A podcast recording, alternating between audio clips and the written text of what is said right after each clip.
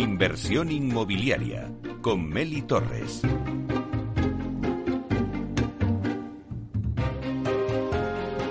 Bueno, pues vamos ahora con la entrevista del día. Vamos a hablar con Almar Consulting. Almar Consulting es una compañía que nace en 2011 con el objetivo de proporcionar servicios de alto valor añadido con servicios complementarios a lo largo de toda la cadena de valor inmobiliaria desde una perspectiva técnica. Desde su creación no ha parado de crecer pese a la actual coyuntura.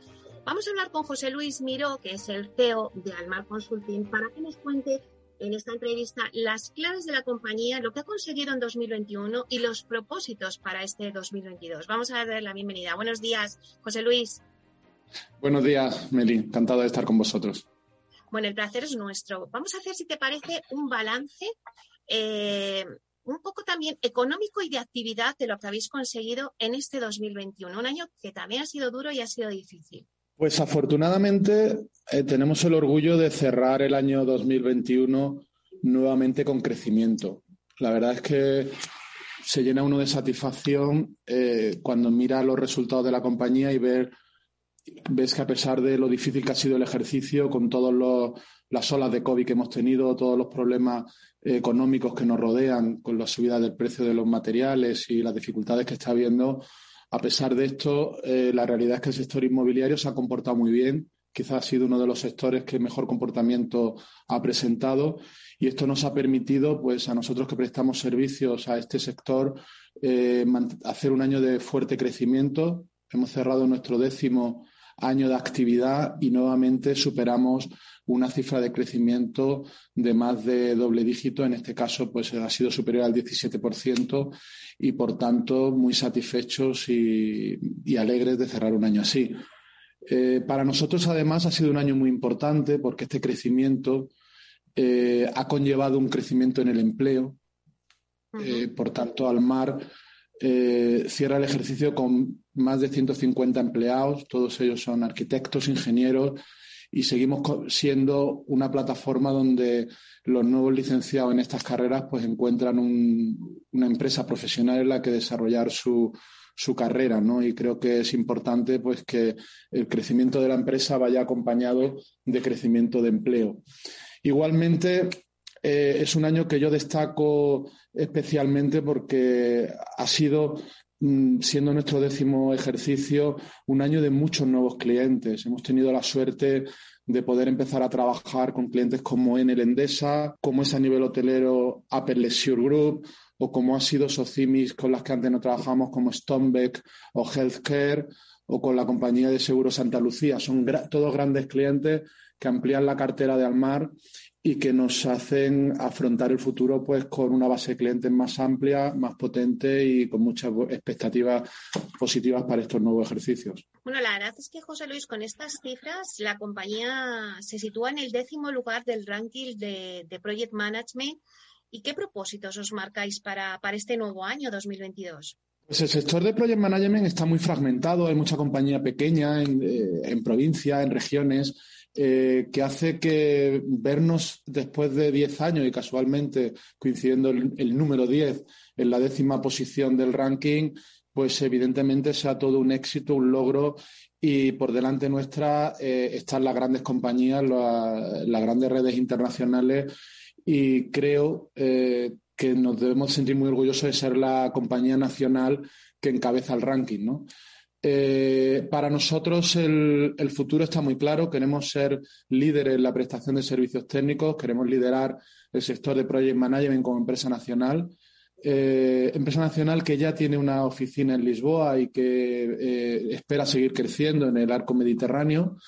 Queremos ser referencia en las labores de Project Management que ejecutamos en todos los sectores, porque estamos muy activos tanto en sector hotelero, residencial, pero también en oficinas, en logística o en los nuevos desarrollos. Son muchos los proyectos que hoy estamos desarrollando en el área de Project Management, de Senior Living, de residencias de estudiantes, de co-living, donde aportamos a los inversores el conocimiento local, el conocimiento del sector inmobiliario para poder encajar en nuestro país estos nuevos usos, estos usos que están tan implantados en otros países y que yo creo que no solo han llegado para quedarse, sino que van a ser una de las palancas que permitan crecimiento en el sector inmobiliario. Bueno, pues la verdad es que, como decíamos al principio en la introducción, Almar Consulting es una empresa de servicios técnicos que abarca toda la cadena de transformación de los activos, cubriendo desde la gestión urbanística, la gestión de proyectos, el project management, los servicios técnicos, el facility o el asset management. Pero yo me pregunto, José Luis, ¿cómo se consigue todo esto? Mm,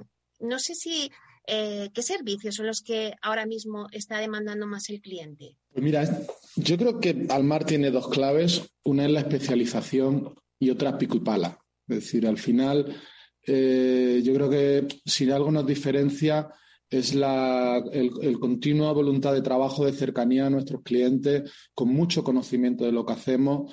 Eh, todos nuestros profesionales acumulan una, larga carrera profesional dentro de real estate en distintos sectores, en distintas especializaciones, en distintos segmentos. Y esto nos hace saber responder al cliente, saber atender las necesidades que tiene. Nosotros tenemos muy claro que queremos cubrir la cadena de valor del sector inmobiliario desde la gestión urbanística hasta el facility, pasando por gestión de proyectos, por la consultoría, por todos los servicios que hay intermedios. Y no nos salimos de lo que sabemos hacer, pero lo que hacemos lo sabemos hacer muy bien y creo que es lo que nos diferencia y lo que aporta al cliente un valor diferencial. En cuanto a los servicios más demandados, evidentemente el Project Management. El Project Management en inglés, gestión de proyectos en español, que al final estamos siendo las manos, las herramientas que utilizan los inversores para poder gestionar sus proyectos y hacer una realidad sus inversiones. Me gusta mucho, eh, José Luis, esto que me has contado, esa frase de que el project management son las manos, las herramientas que utilizan los inversores para hacer realidad sus inversiones. Y la realidad ahora es la de los fondos Next Generation, que van a impulsar pues la rehabilitación en España. Eh, vosotros como agente rehabilitador vais a tener un gran papel en este, en este nuevo mercado que viene en el sector. ¿Qué valor añadido podéis aportar a la gestión de estas ayudas como agente rehabilitador? Pues esperamos poder colaborar en todo lo posible eh, de nuestra área de sostenibilidad ya estamos trabajando, hemos trabajado en más de 6.000 viviendas en lo que va de año eh, en el análisis de la posibilidad de aplicar o de solicitar estas ayudas. Sin duda, eh, la labor de una empresa como nosotros y en la figura de agente rehabilitador puede aportar un elemento diferencial y de mucho valor tanto a los ciudadanos como a los empresarios que quieran solicitar estas ayudas, porque va a ser clave y absolutamente diferencial el cómo se hagan los análisis previos. Eh, todas las ayudas se están condicionando el, edificio, el activo que solicita la ayuda tenga una mejora en la eficiencia energética, una mejora mm. medida por el, cambio que se produce en el certificado de, eficiencia energética y, por tanto, cualquier persona, empresario o ciudadano que quiera analizar la posibilidad de pedir una subvención o de hacer una inversión, gastarse un dinero para luego pedir la subvención, es fundamental que tenga un correcto análisis previo de si ese dinero que se va a gastar, esa inversión que quiere hacer, de verdad cumple y de verdad mejora en lo que la ley exige la eficiencia energética, porque de otro modo se pueden cometer el error de gastarse el dinero pensando que se va a conseguir unas ayudas que van luego a estar auditadas, que van a estar supervisadas y que no se van a conseguir si no hay un correcto análisis previo. ¿no? Por tanto, creo que empresas como nosotros, que estamos todo el día haciendo este tipo de análisis y que eh, precisamente en nuestra área de sostenibilidad pues estamos trabajando ya mucho, pues este saber hacer, este know-how, esta experiencia en analizar muy correctamente cuáles son los consumos energéticos de un edificio y qué mejoras se producen con lo que se quiere gastar, sin duda va a ayudar mucho a ser muy certeros en las ayudas que se piden. Pero, José Luis, ¿creéis que las ayudas van a ser suficientes para cambiar el parque de viviendas que, bueno, pues que ahora mismo tenemos obsoleto eh, en España? Porque esas ayudas sí que es una parte, eh, pues las ayudas por parte de los fondos Next Generation, pero luego tiene que haber una ayuda privada. Absolutamente eh, de acuerdo con lo que dice de oponer en duda si van a ser suficientes. Desgraciadamente, en esto, pues tengo una visión algo pesimista porque desgraciadamente eh, nos encontramos en un momento político no adecuado para el desarrollo de un plan de inversiones como el que se quiera cometer. Eh, estamos viendo ya en estas semanas la judicialización, desgraciadamente, de los procesos de llegada de estos dineros y el país, encontrándose en un momento crítico, eh, con una situación en la que los sectores económicos han sufrido un daño tremendo por la pandemia, en una situación en la que tenemos unas altas tasas de desempleo, eh, con una inflación cada día mm, eh, pues más preocupante y con mm. un incremento en precios, nos encontramos con un momento histórico en el que Europa nos pone una cantidad de dinero brutal para mejorar nuestra economía, eh, pivotando sobre unas líneas muy concretas de digitalización, sostenibilidad, agenda urbana, de igualdad de género, donde se requeriría que nuestros políticos pues, se centraran y pusieran un marco clarísimo de actuación para poder solicitar estas ayudas y entre todos buscáramos pues que eh, España consuma el mayor importe de dinero posible de lo que nos va a poner a Europa en las manos. La realidad que España parte de una situación malísima y es que solo consumimos el 40% de las ayudas que Europa nos pone a nuestra disposición, siendo el último país de Europa en ejecución de los presupuestos en los últimos años. Y hoy, desgraciadamente, pues los fondos Next Generation se están poniendo en, manos de unos eh, acuerdos políticos pues, para intereses partidistas o para algo que desgraciadamente eh, me veo en la obligación de alzar la voz pidiendo que por favor se centren y que entre todos intentemos que estas ayudas lleguen a, los empresarios y a proyectos que de verdad mejoren la economía española, porque sería una pena, como pasó con el Plané, que gastemos dinero ahora no en rotondas, ahora en hacer páginas web o en hacer estudios que no valen para nada, cuando lo que necesitamos son un trabajo o se necesita un trabajo muy cercano de la administración pública y de la empresa privada para que este dinero llegue realmente a donde se genera economía y donde se puede recuperar un crecimiento importante para España. Si eso se hiciera, sí se rehabilitarían y se conseguiría mucho en cuanto al parque de vivienda obsoleto que decías. Pero desgraciadamente, si nos limitamos a exigir que haya un cambio de dos letras en un certificado de eficiencia energética y con una serie de condiciones de los edificios y además con unas peleas territoriales brutales, pues posiblemente Madrid, que puede haber mucha capacidad de inversión, pues llegue poquísimo dinero y no hagamos nada, y en pueblos donde a lo mejor no tienen tantas necesidades, pues hay otro partido político que recibe mucho dinero y tienen más opciones de hacer cosas. Por tanto, desgraciadamente, eh, como empresa involucrada en este proceso, me gustaría pues eh, pedir a las administraciones públicas que centremos entre todo eh, lo antes posible el uso de estos fondos, la forma de solicitar las ayudas y que haya una claridad meridiana pues para poder hacer que al menos el dinero que está llegando de Europa ayude a que España recupere. Porque José Luis es muy interesante lo que estás contando y, claro, eh, ahora mismo sí que hay comunidades como la Comunidad de Madrid que ya había recibido esas ayudas. Entonces, en estos momentos, en este punto en el que nos encontramos, vosotros estáis haciendo ya, me decías, análisis eh, para ver los edificios, porque bueno, al final la gente pues eh, quiere optar a esas ayudas, pero ahora mismo ¿en qué momento estamos? ¿Ya se pueden solicitar esas ayudas cada uno en su comunidad eh, sabemos dónde, esa ventanilla única de la que siempre se ha hablado, sabemos eh, dónde hay que dirigirse, qué documentación es la que exigen. ¿En qué punto estamos? Pues mira, ahora mismo estamos en un punto en el cual el año pasado, dentro del plan financiero que había, hubo una serie de ayudas que en el caso de la Comunidad de Madrid hubo un programa de PERTE que se terminó en julio donde se pudieron pedir una serie de ayudas. Pero estos no son los fondos Next Generation que han llegado después, los cuales se ha hecho una aplicación plurianual, cada año tiene una cantidad y se está pendiente a día de hoy de que las distintas comunidades Primero, yo creo que ellas tengan claro cuánto recibe cada uno, porque estamos viendo la pelea entre las comunidades, que yo creo que ellas mismas no saben de qué dinero disponen. Y segundo, materialicen y concreten cómo son o cuáles son las formas o los plazos para solicitar las ayudas. Eh, en un debate que tuvimos en esta casa hace poco, donde estaba la directora general de la Vivienda de Madrid, pues nos referenciaba el segundo trimestre de 2020 como posible escenario para empezar a tener visibilidad de dónde pedir, qué pedir y cómo pedirlo, ¿no? Yo creo que vamos tarde, yo creo que cuando eh, uno va viendo luego en los telediarios, en las noticias, pues las disputas que están surgiendo en fondos, en, torno a estos fondos, creo que alarma, creo que es el momento de levantar la mano, de decir parar, centrémonos y vamos a poner rápido encima de la mesa la hoja de ruta, el cómo pedir el dinero y, y dónde solicitar estas ayudas, que son muchas, porque es que no solo en el campo de la sostenibilidad se puede mejorar el parque de vivienda. También la digitalización puede ayudar mucho en muchos de los procesos de inversión inmobiliarios, ¿no? Y, incluso en los procesos de, mm, eh, de, construcción industrializada que tanto hay que empujar y que puede mejorar eh, el sector de la construcción. Y bueno, pues al día de hoy estamos pendientes de esa concreción, desgraciadamente.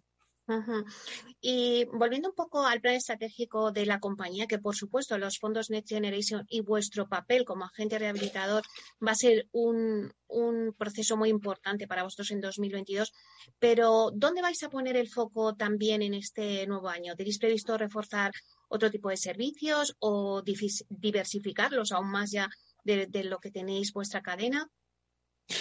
Pues eh, en Almar tenemos todavía mucho campo de crecimiento orgánico, de crecimiento natural, de seguir eh, prestando los servicios que damos a nuestros clientes actuales y a los nuevos clientes.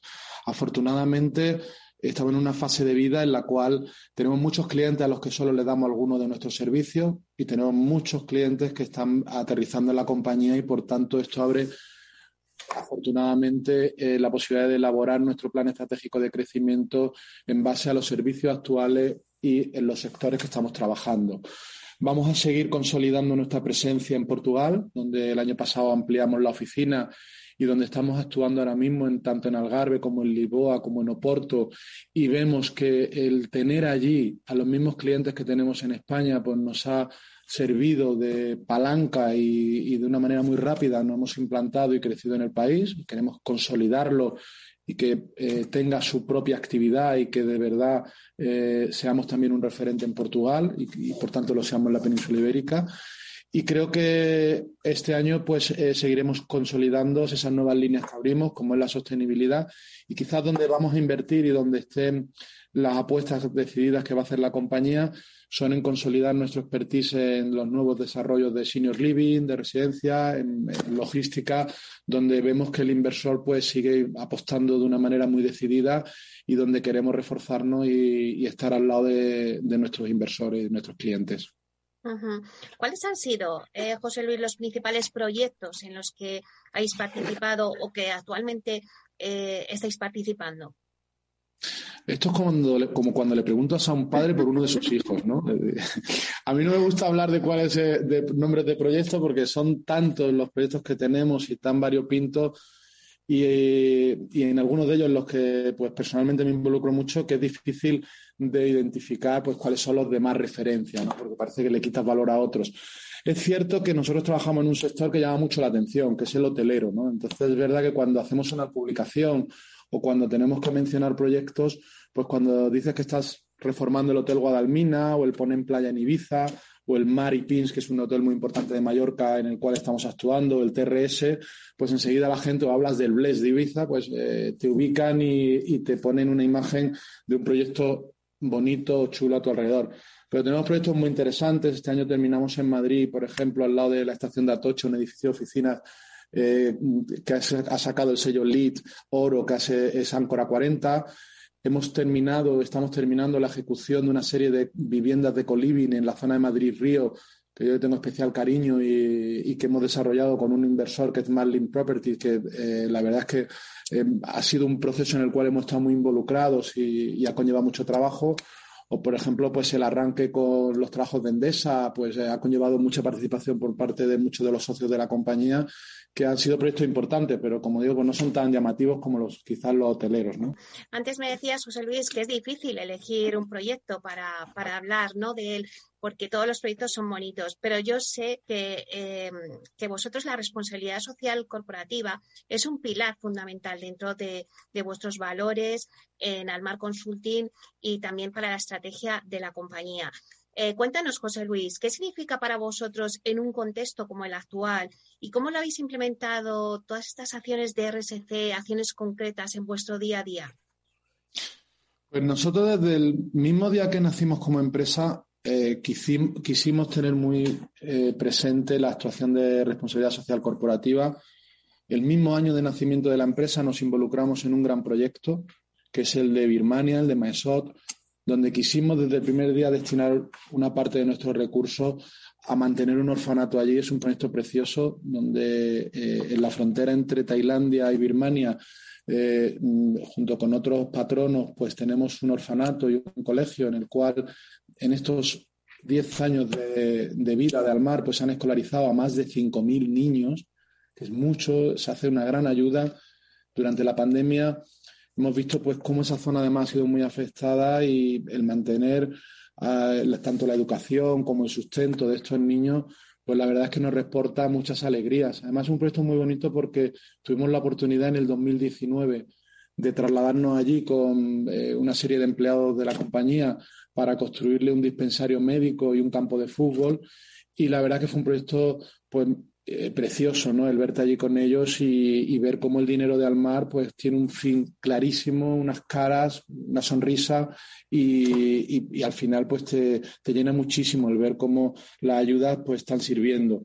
Ahora hemos querido también potenciar el deporte. Estamos con una escuela de esquí en Vaqueira, con la escuela Monitor, con la cual, más allá del propio deporte, lo que queremos es ayudar al Valle de, Mm, de Arán y que eh, la estación de Vaqueira pues tenga una posibilidad para ayudar a esos niños pues, más necesitados de la zona en, encontrar una profesión, como puede ser la de ser monitor de esquí. Y luego yo tengo ahora mismo un proyecto eh, precioso, que, el cual estoy especialmente ilusionado y que tenemos dentro de este área, que es ayudar a Audrey Pascual, una niña que eh, hemos tenido la suerte de conocer y en la que nos hemos convertido en sus patrocinadores principales es una deportista hoy de élite que nació sin sus dos piernas por una enfermedad.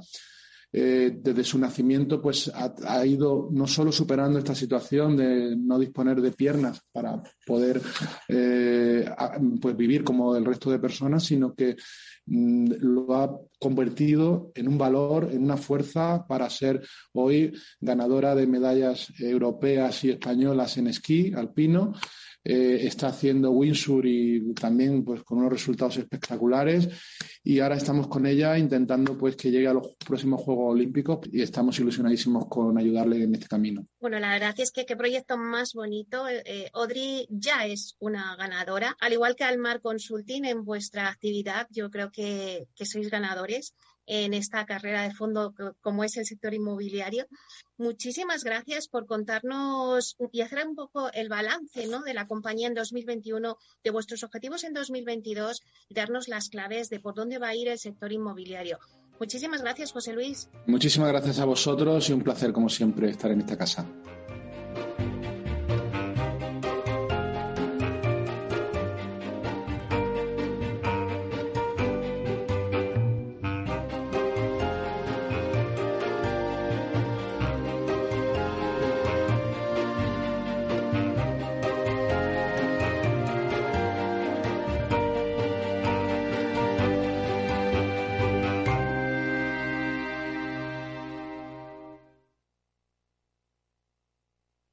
Portugal es lugar para el amor. Hay un no sé qué que se respira en el aire que nos seduce y enamora. En su pequeño territorio, Portugal concentra paisajes y especies tan diferentes que hacen que cualquier viaje, por corto que sea, resulte un placer lleno de descubrimientos. Portugal tiene una gastronomía tan rica y variada como su paisaje. El Océano Atlántico, que acercó Portugal a otros pueblos y culturas, baña nuestra larga costa. Le acompaña un sol brillante que dora la piel y calienta el alma.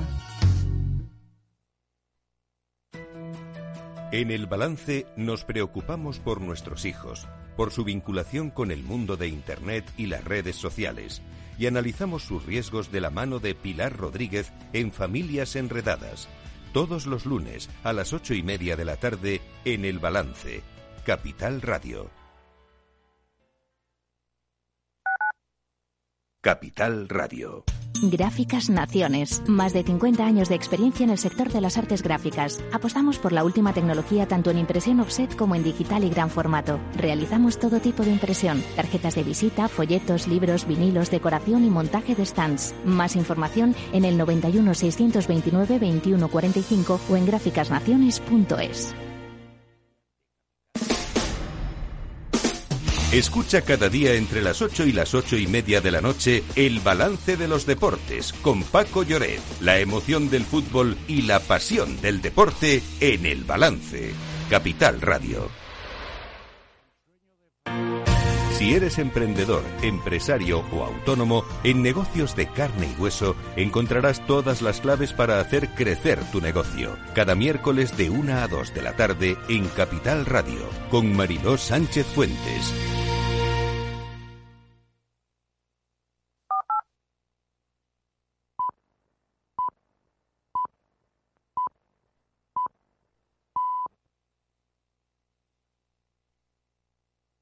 Capital Radio, la genuina radio económica.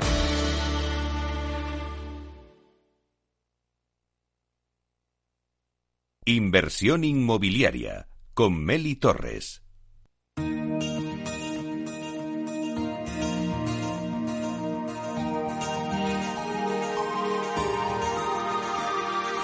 En nuestra sección La Vía Sostenible con Vía Ágora os contamos la transformación de la vivienda del futuro enfocada en una construcción sostenible como pilar principal.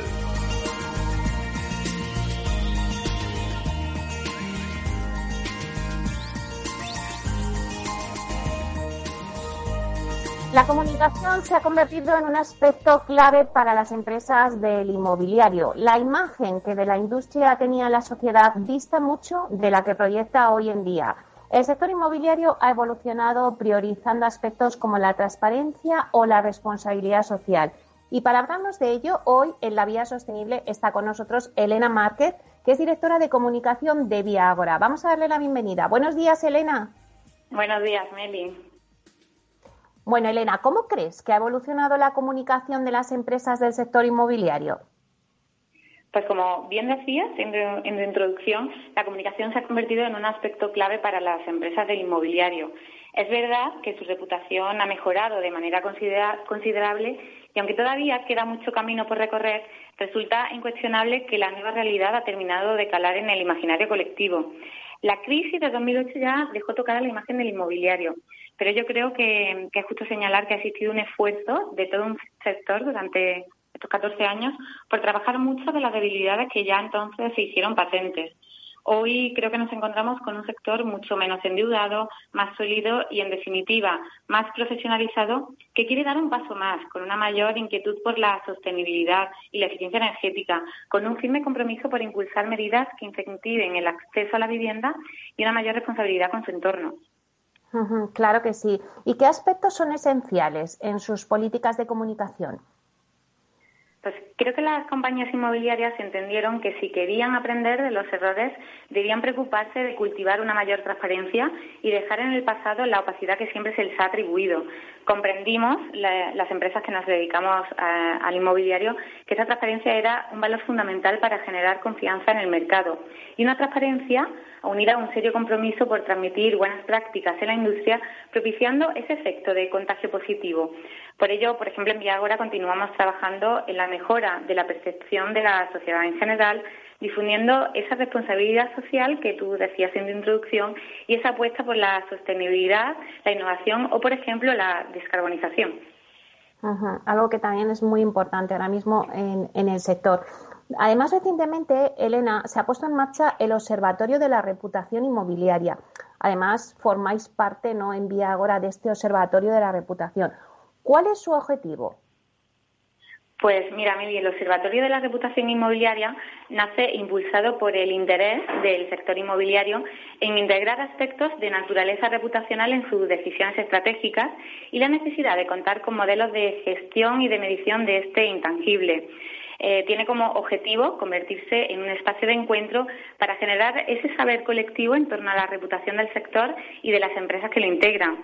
Hasta el momento, el observatorio ya cuenta con el apoyo de 23 de las principales empresas e instituciones del inmobiliario, entre las que, como han nombrado, está Viagora, y nos hemos marcado una clara misión, la de constituir un foro de debate que ayude al crecimiento y al desarrollo del sector. Y haciendo alusión, Elena, a, este espacio, la vía sostenible, ¿podemos también hablar de sostenibilidad en la comunicación de Vía? Sí, por supuesto. En, Viagora, como sabes, la sostenibilidad impregna toda la estrategia y la operativa de la compañía, forma parte de nuestro ADN y, la política de comunicación está exenta de ese valor. Entendemos que esta sostenibilidad implica asumir un compromiso moral y ético y así también lo articulamos en, nuestro, en nuestra filosofía de empresa. Yo siempre digo que no solo informamos, en esta comunicación sostenible involucramos a las personas, al equipo, a nuestros clientes y a la sociedad en general. Eh, somos conscientes de nuestra contribución social y global y de la importancia del alineamiento de los sectores productivos con los objetivos de desarrollo sostenible y, por consiguiente, creo que nos posicionamos como actores partícipes del cambio al entender que es el único modo de avanzar. ¿Y qué estrategia de comunicación os habéis planteado para este año que acabamos de comenzar? ¿Cuál es vuestra hoja de ruta? Pues queremos continuar posicionándonos como referencia en sostenibilidad, en innovación y en industrialización. Como, como, siempre decimos, Meli, nuestro objetivo no es ser los más grandes, pero sí que se nos conozca por estos atributos que siempre han caracterizado a Viagora. Además, Queremos seguir promoviendo y difundiendo nuestra apuesta por nuevas vías de colaboración que faciliten el acceso a la vivienda a los más jóvenes, una formación profesional que se adapte a lo que el mercado inmobiliario necesita y, en, definitiva, jugar ese papel esencial en la transformación y en la evolución del sector inmobiliario. Y si tuvieras que destacar tres valores de la política de comunicación del grupo Vía ahora, ¿cuáles serían, Elena? Pues yo diría que transparencia, eh, compromiso con el sector y con la sociedad en general. Y es generosidad en la difusión de las innovaciones introducidas en la compañía para generar, como decía, ese contagio y la implicación en el, resto de las empresas del sector. Bueno, pues muchísimas gracias, Elena, por acompañarnos en la vía sostenible y hablarnos de esa parte tan importante en la estrategia de cualquier compañía que es la comunicación. Un placer. Muchas gracias, Meli. El placer es mío. Hasta pronto.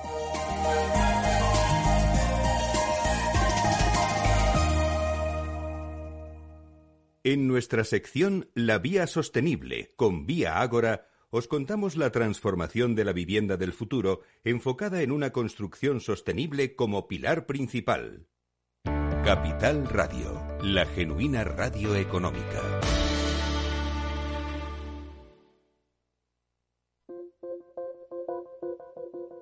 Inversión inmobiliaria y PropTech con Urbanitae, un espacio donde descubriremos las nuevas claves financieras que están cambiando el sector inmobiliario gracias a la transformación digital.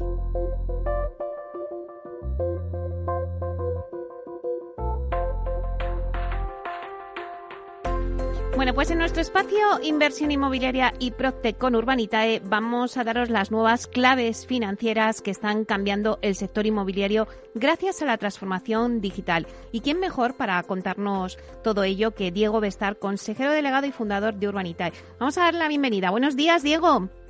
Buenos días, Meli, ¿cómo estás? Pues feliz año y encantados de empezar a arrancar este nuevo 2022 contigo para que nos cuentes un poco pues todo lo que se está pasando en el mundo Procte y en el mundo del crowdfunding, claro que sí. Em, bueno, la verdad es que mm, el Procte o todo lo que tenga que ver con la tecnología y el real estate ha traído en los últimos 12 meses un gran apetito inversor. Lo hemos visto en el 2021 y seguro que lo vamos a ver en el 2022. Además, hemos hablado, Diego, contigo de todas esas rondas de, financiación, ¿no? Em, me acuerdo que cerrábamos el año y que nos contabas las novedades de Clicalia, de Casabo o Zazume. Y bueno, pues ahora le toca el turno en este 2022 a otras como Espatios, que es la, la Protec barcelonesa de alquiler de espacios para eventos, reuniones o rodajes. Yo creo que ya hablamos en, eh, en anteriormente en el 2021 sobre, sobre, esta, sobre esta sociedad. Pero bueno, cuéntanos un poquito cómo está evolucionando el 2022 eh, en el Protec y en la tecnología, esas rondas de financiación también. Pues sí, te cuento, claro que sí. La verdad es que yo creo que merece la pena mirar un poco para atrás, ¿eh? No solo pensar en lo que ha pasado en el 22, lo que va a pasar en el 22 y, hacer de bruja Lola, Lola aquí entre los dos, eh, pero también mirar un poco al 21 porque la verdad es que ha sido un año súper destacado, ¿no? Eh, mira, JLL sacaba un informe que hablaba de que en 10 años, es decir, hace en el 2012 habían unas 2.000 PropTech en el mundo y ahora estiman que hay unas 8.000. Eh, y la mayoría se han creado en los últimos 4 o 5 años. O sea que ha habido una aceleración brutal en, la creación de, nuevas iniciativas en el sector. Eh, al final, en el 2021 se, se, calcula que se han captado 9.700 millones de dólares de financiación para las startups del sector. Y luego aquí en España, la verdad es que hemos tenido cosas muy sonadas, ¿no? Las hemos ido hablando a lo largo del año, pero hubo una que no nos ha dado tiempo a hablar todavía de ella, porque esto ocurrió al filo de, la, de las campanadas, eh, y es la super ronda que levantó Clicalia, levantando 460 millones de euros. Eh, esto es la, mayor ronda levantada por una empresa española. Eh, y de hecho le saca 10 milloncillos, que hmm. parece que se dice rápido, pero, pero se le, le, saca 10 millones a la ronda que levantó Globo en, abril del 21, que también captó 450 millones, y ya por aquel entonces se pensaba que, iba a ser difícil poder, poder batir esa, esa cifra, ¿no? O sea, que ya hablamos de, de, cientos de millones de euros en rondas. Luego también tuvimos rondas como la de Tico, eh, que hemos hablado muchas veces de ellos, el Live que levantó 65 millones, o la italiana Casabo, que levantó 50 millones de euros en, en una ronda también, acompañada de otros 150 en deuda. O sea, que la verdad es que el 21 ha sido muy bueno eh, a nivel de, apetito inversor para el sector Protec. Y el 2022, la verdad es que la tendencia se estima que, sea similar, ¿no? Es verdad que eh, la, bueno, pues eh, todos los que han hecho de, bruja Lola, como, como he dicho antes, de cara al 22, qué tendencias van a haber, qué va a ocurrir en el 22, quizás están hablando ya de que empiecen a haber iniciativas o salir más iniciativas mucho más, lo, lo, que se denominaría deep tech, ¿no? Mucho más tecnológicas más que, más que transaccionales o de facilitar los servicios eh, habituales. ¿De qué hablamos? No? Pues eh, bueno, yo creo que hay, hay tres principales vías que, que, se cree que por el que va a evolucionar el Protec. ¿no? Primero, se espera que en el 2022 salgan eh, algo denominado como sistemas operativos para edificios. Imagínate el sistema operativo que tenemos todos en el ordenador, Windows, Mac, lo que sea, pero que los edificios tengan sus propios sistemas operativos con una computación integral dentro del edificio eh, que incluya pues desde sistemas de ventilación eh, especiales para temas, por ejemplo, como el aire limpio eh, en, pleno COVID es más útil que nunca, ¿no? sensores de tráfico del personal, monitorización de consumo energético, bueno, un poco todo eso, ¿no? otra cosa que, que, se espera en el 2022 que salgan bastantes iniciativas es sistemas de home staging digitales y automatizados, ¿no? Básicamente que cualquier promotor inmobiliario o agente inmobiliario o persona que está vendiendo su casa pueda acceder a un sistema y al igual que con las aplicaciones estas que te ponen un filtro y te ponen orejitas de animal o te ponen tonterías de estas que, todos hemos jugueteado un poco con estas aplicaciones en el móvil, pues esto va a empezar a ocurrir para poder poner muebles en tu vivienda, eh, decorar la vivienda y poder poner fotos con renders que son prácticamente fotorrealistas eh, para, facilitar la venta de, de los inmuebles, ¿no? Y luego la, última gran eh, incidencia que se espera en el 2022 es la, la, colisión entre el fintech y el proptech. Esto en Urbanitae sabes que tenemos mucha experiencia en ello porque somos una plataforma fintech que aplica al sector inmobiliario, o sea que estamos ahí entre medias, ¿no? Eh, y aquí, pues básicamente cosas como pagos, los depósitos de inquilinos a, a, a caseros, eh, y luego el crowdfunding, la financiación para, para, el sector inmobiliario, pues también se espera que, coja mucho, mucho auge en el 22. Bueno, ahora que hablamos de crowdfunding, vamos a hablar de Urbanitae. Cerréis el año con un proyecto financiado, pues la verdad es que fue en un abrir y cerrar de ojos, levantando nada menos que dos millones de euros para el desarrollo de una promoción residencial en Barcelona. Cuéntanos más detalles, Diego. Pues sí, la verdad es que mira, lo publicamos el día 30, Meli. Yo pensaba que la gente iba a estar con la cabeza puesta en las, en las uvas y que, y que daría algo de tregua, ¿no? Que, se tardaría un poco más en financiar. Pero bueno, la verdad es que eh, duró tres minutillos escasos. Eh, eh, lograron entrar 455 inversores y financiaron pues dos millones de euros. así que bueno, es una, una promoción pequeñita en el centro de Barcelona, en una zona muy, muy bien situada. Eh, y bueno, son 15 viviendas de uno, dos y tres dormitorios con una rentabilidad estimada del 30% en, en unos 22 meses. Así que la verdad es que funciona muy bien, incluso siendo día 30 de diciembre y, muy contentos ¿no? por el apetito que hubo para cerrar el año con fuerza. La verdad es que empezamos el año, vosotros lo acabáis con fuerza, pero hay muchas empresas que empiezan el año con fuerza. Fotocasa ha sido noticia por su apuesta, por ejemplo, por el Big Data eh, en el sector inmobiliario con la compra de la Protec tecnológica Pixiel, creo, creo que se llama, ¿no? Se llama Pixie Pixel. Sí, sí la verdad es que esto es, esto es una empresa especializada en Big Data. Básicamente, el Big Data, para las que hayan oído el término pero no lo conozcan, es básicamente coger fuentes de información eh, masiva eh, y sacar algo de datos que tengan algo, alguna, alguna usabilidad. ¿no? Y, en, este caso, pues Pixie Pixel se, se, encargaba de coger datos inmobiliarios, por ejemplo, datos de compraventas reales, eh, de registradores, bueno, y datos, datos demográficos de distintas zonas para ayudar eh, a, entidades como Fotocasa a sacar pues, eh, datos específicos, por ejemplo, de valoración de inmuebles. ¿no? Entonces, llevaban ya mucho tiempo colaborando con Fotocasa eh, y, de hecho, entre los dos crearon una, una herramienta que se estaba utilizando bastante llamada DataVenues, que tiene tres distintos niveles y tal, pero bueno, DataVenues básicamente era una herramienta para que los profesionales del sector pudieran valorar, hacer valoraciones de, activos inmobiliarios. Y, lo que había detrás de DataVenues era pues, pues el equipo de Pixel y toda la, la información que daban ellos. ¿no? Pues al final Fotocasa ha redoblado y ha dicho, mira, está muy bien colaborar entre los dos, pero queremos que forméis partes del equipo, ¿no? Eh, y al final pues han adquirido la compañía y, sobre todo, más importante que adquirir la compañía, han adquirido el equipo que hay detrás de la compañía para, redoblar sus esfuerzos a nivel tecnológico y, seguir desarrollando herramientas como DataVenues, pero ya directamente desde, desde casa, como el que dice. Bueno, y ya nos tienes que hablar de, vuestra apuesta, esa es la de Fotocasa, pero de, vuestra apuesta de hoy mismo. Hoy, hoy mismo lanzáis otro nuevo proyecto en Madrid, sí. Arrancamos el año con nuestro primer proyecto del 22, el primero, pero de a partir de aquí van a empezar a salir muchos más. Eh, pues sí, arrancamos el año con un proyecto, en este caso es algo más pequeñito, aunque ya hablamos de un millón de euros como si fuera poca cosa, ¿no? Eh, cuando hace un año era casi impensable subir un proyecto de, esto, de, este, de este volumen. Pero sí, tenemos un proyecto nuevo, eh, 980.000 euros, eh, una rentabilidad estimada de alrededor de un 32% en unos 24 meses. Vamos con un promotor súper establecido, muy conocido en Madrid y bueno, internacional, que se llama Lemon. Y, bueno, es para hacer una promoción pequeñita en, Vallecas, en, la calle Juan Portas. Y bueno, pues muchas ganas de, publicar nuestro primer proyecto del año. sale esta tarde a las 4 de la tarde y la verdad es que esperamos un volumen de inversión muy, muy elevado y un apetito eh, que lo acompañe. O sea que, que va a ser complicado llegar a, poder invertir, pero bueno, si quiera verlo puede, puede acceder a la web y verlo.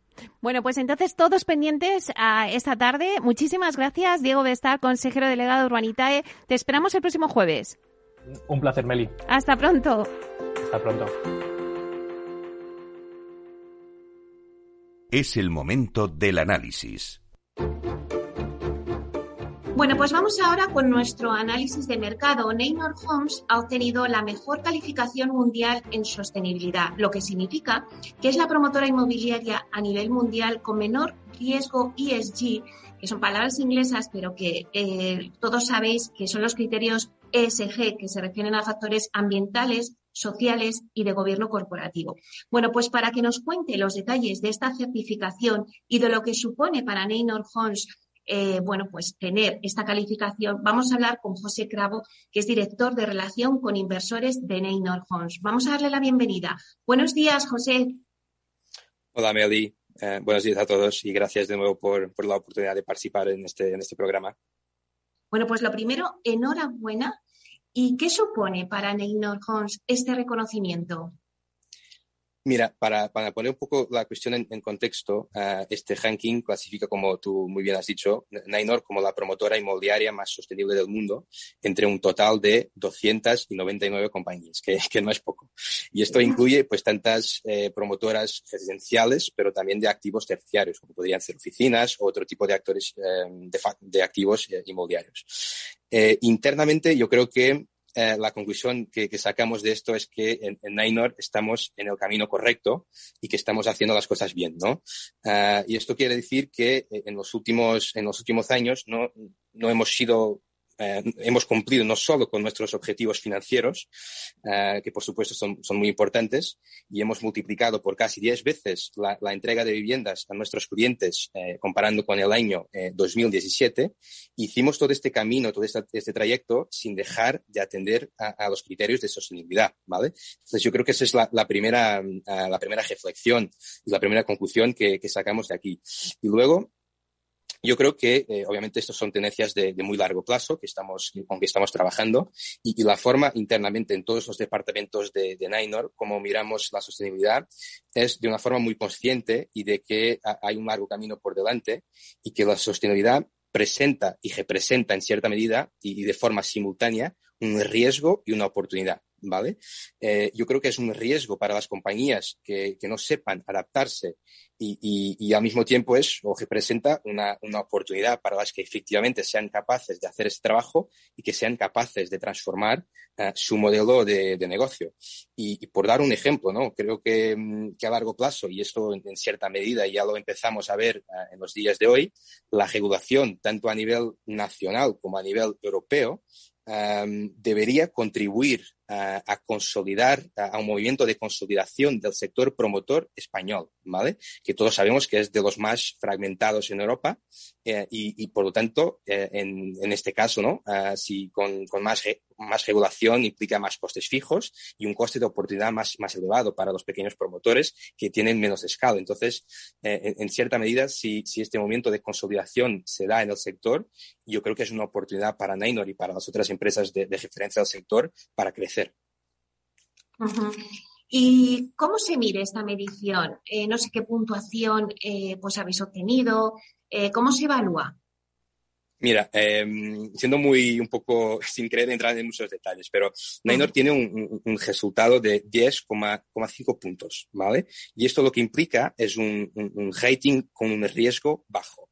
a mí me gustaría que, que en esto como si fuera una, agencia de, crédito, una agencia de rating de deuda, ¿vale? Porque al final es, prácticamente lo mismo. Pero en lugar de estar enfocado en el desempeño financiero y en, y en ratios de, de solvencia de la compañía, va a estar enfocado en la performance no financiera de, de Y por lo tanto, como tú bien decías, a principio se va a enfocar en las áreas de gobierno corporativo, en la parte ambiental y también eh, la parte social. Y, y, por entrar más, un poquito más, más en detalle, Sustainalytics como las agencias de, de tiene analistas especialistas en el sector inmobiliario. Y ellos lo que te dicen estos analistas es que hacen una medición cuantitativa del riesgo total a que cada compañía está expuesta. Y esto, obviamente, pues según la actividad, según el negocio, va a cambiar el riesgo. Y, lo que hacen en, un segundo momento es analizar de una forma muy detallada em, las políticas que dicha empresa tiene por forma a mitigar estos riesgos. ¿Qué quiere decir? O sea, Nainor en su total tenía y tiene un, riesgo cuantificado de aproximadamente 30 puntos. Y lo que hace es que con nuestras políticas hemos sido capaces de mitigar 20 puntos de estos 10, de estos 30. Y, por lo tanto ahora nos quedan 10 puntos eh, todavía por, por delante en los que vamos a trabajar los próximos años. Claro, es un riesgo muy bajo. El Consejo de Administración de Neynor Homes ha aprobado un nuevo plan ESG 2022-2025. ¿Cuál es el objetivo de dicho plan? Correcto. Mira, em, yo creo que em, empezaría por explicar que, cuál es nuestra visión del ESG, que yo creo que es, muy simple. Y, básicamente se trata de crear un modelo promotor que sea cada vez más sostenible, pero que nunca eh, o, que no deje de ser rentable para el accionista, ¿vale? Yo creo que ese es el punto más importante del plan que se ha aprobado eh, en el Consejo. Y, creo mm, que, este es el objeto que todos tenemos por, por delante, ¿no? Yo te diría que, el sector promotor, el tema de la sostenibilidad, esta temática, no es tan glamorosa a nivel de inversores, ¿no? Eh, como pueden ser las energías renovables, por dar un ejemplo, ¿no? Y, y, que la componente ambiental en la práctica lo que significa eh, muchas veces son eh, costes eh, adicionales para nuestro modelo de negocio. Y por lo tanto, es imperativo que seamos capaces de desarrollar un modelo que sea sostenible, pero que no deje de ser rentable, porque sin la rentabilidad, la sostenibilidad no puede existir. Ese es un punto muy, muy importante. Y de nuevo, me gustaría dar un, ejemplo de, uno de los proyectos que yo creo que es de los más apasionantes que tenemos entre manos en, en Ainor, que es el proyecto HMB, Proyecto de Vivienda Asequible, eh, en, Barcelona, ¿no? Este proyecto nosotros creemos que somos capaces o seremos capaces de compaginar la rentabilidad con la sostenibilidad, ¿vale? ¿Por qué? Porque hemos, o vamos a, esperamos generar un, retorno muy atractivo para nuestros accionistas y al mismo tiempo vamos a generar más de 10.000 empleos en la fase de obra. Vamos a crear un portfolio con viviendas que a nivel energético tendrán un consumo muy bajo o casi nulo. Y al mismo tiempo vamos a crear un portfolio de 4.500 viviendas en las mejores zonas de Barcelona eh, con rentas asequibles y, por lo tanto, con un descuento versus las rentas de mercado. Entonces, yo creo que este es un, ejemplo perfecto donde la rentabilidad y la sostenibilidad eh, pueden trabajar de forma eh, conjunta. la sostenibilidad, como, como estábamos diciendo, es el reto fundamental que deben afrontar todas las empresas del mundo. Y qué duda cabe que también el sector inmobiliario y de la construcción tiene que avanzar hacia un modelo de construcción más eficiente y más sostenible. Pero, José, ¿qué vamos a ver en el sector en los próximos años en este sentido? Mira, yo creo que, muchas veces cuando, cuando hablamos en sostenibilidad, eh, pensamos inmediatamente, y es en parte lo que hemos estado comentando, en la componente medio, medioambiental, ¿vale? Y ahí nosotros lo tenemos muy claro, que hay, dos cosas o dos grandes ejes de cambio. El primero tiene que ver o está relacionado con la actividad de, construcción, ¿no? Hacer que esta actividad genere el impacto menor posible en, el, medio ambiente, ¿vale? Y por otro lado, en la parte eh, de, producto de Nainor, nuestro objetivo es hacer que este producto sea lo más eficiente posible a nivel energético. Esos son, eh, repito, los, los, dos grandes ejes de, de cambio y lo, lo, que tenemos que trabajar. Pero si me permites, Meli, a, mí me gusta muchas veces eh, destacar también el lado social que está por detrás de todo lo que hacemos. ¿no? El sector promotor tiene un impacto social enorme y, y es mucho más eh, relevante de lo, que, de lo que solemos pensar o de lo que podemos imaginar. Eh, pensemos en, en, en, el caso de que eh, una persona que no tenga sus necesidades de vivienda satisfechas es una persona que no puede eh, o que le va a costar más a prosperar en su vida, ¿vale? Porque, eh, porque en lugar de, de, preocuparse con su trabajo, con su familia, con su educación, parte de sus esfuerzos presentes van a estar centrados en eh, solucionar el problema de vivienda que tenga, que, que, puede ser que la vivienda sea pequeña para sus necesidades o que tenga algún problema técnico, ¿no? Entonces, es muy importante para, para prosperar que, que, esta condición eh, esté, esté, esté, solucionada, ¿no? Y, y, por otro lado, sabemos también que, que tanto en España como en, en otros países eh, europeos hay una necesidad de vivienda estructural que es tremenda, ¿no? Y que y, y esto afecta sobre todo y está afectando sobre todo a las, a las eh, a los más jóvenes y, y, eso y el acceso que tienen al mercado de vivienda es, es cada vez más difícil. Entonces, eh, esto hace que, que, muchas veces que los jóvenes se emancipan más tarde, que salgan de casa de sus padres más tarde, que, que, creen sus familias más tarde, que tengan hijos más tarde y a consecuencia que la tasa de natalidad vaya bajando con los años, ¿no? Y esto es un problema eh, a nivel económico, socioeconómico, mejor te, diría, eh, es un problema muy, muy significativo en la medida que, que la pirámide demográfica eh, se empieza a invertir. Y cuando se, se empieza a invertir la, la pirámide demográfica, la propia sostenibilidad de la seguridad social y del Estado deja de ser, eh, empieza a estar un poco también en juego. Entonces, eh, yo, yo, a mí me gustaría destacar eh, el tema ambiental, por supuesto, que estamos haciendo mucho trabajo, pero me, me gusta mucho siempre comentar la, la parte social. Bueno, pues muchísimas gracias, José Cravo, director de Relación con Inversores de Neynor, por hacernos este análisis. Un placer. Gracias, Meli.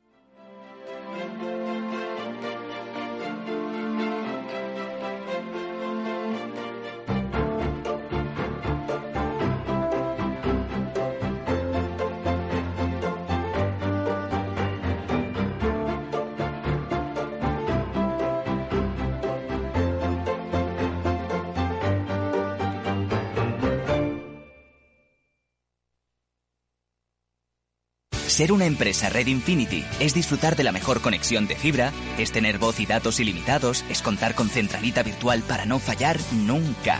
Porque nada puede parar tu empresa, con Red Infinity disfruta de todo eso y mucho más, ahora con un 30% de descuento. Llama gratis al 1500. Vodafone Business. Together we can. Al mal tiempo, mala helada. El cambio climático lo ha cambiado todo y los riesgos son más y más imprevistos, como las lluvias, las heladas o el pedrisco. Por eso necesitas un buen seguro agrario que garantice tu tranquilidad. Y ahora es el momento de contratar tu seguro de frutales. Agroseguro. Trabaja sobre seguro. Tu radio en Madrid 105.7, Capital Radio. Memorízalo en tu coche. Si te gusta la cocina gallega de siempre, en el Mesón Gallego 1 y el Mesón Gallego 2 encontrarás los mejores pescados y mariscos de las costas junto a recetas de la Galicia interior, además de las carnes de Sanabria y los mejores embutidos de Zamora y nuestra terraza. Te esperamos en la calle Muller 35, teléfono 91 579 3623 y en la Plaza de la Remonta 13, teléfono 91 579 0769. Una recomendación del programa gastronómico Mesa y Descanso. Escucha cada jueves a partir de las 10 y 5 de la noche en Líderes Globales las entrevistas que Raúl Castro nos trae desde Florida. Personas inspiradoras de habla hispana que han destacado en sus actividades más allá de nuestras fronteras y que nos dejan sus enseñanzas y aprendizajes desde el punto de vista más personal. Líderes Globales con Raúl Castro en Capital Radio. Disfruta de la mejor cocina gallega en Montes de Galicia. Todo un clásico moderno en el barrio de Salamanca. Disfruta de la variada dieta atlántica, de las mejores carnes y pescados tratados con respeto y transparencia y regados con una de las mejores bodegas de la zona. En grupo, en familia o en pareja, Montes de Galicia te ofrece el espacio perfecto en cada ocasión. Si quieres entender mejor todo lo que rodea a nuestro sector alimentario, tienes una cita en La Trilla. Un gran equipo de especialistas te acercará a la actualidad económica y política desde el campo hasta la mesa. Conocerás sus principales innovaciones sin olvidar las producciones más tradicionales. Los sábados de 8 a 9 de la mañana con Juan Quintana, La Trilla de Capital Radio.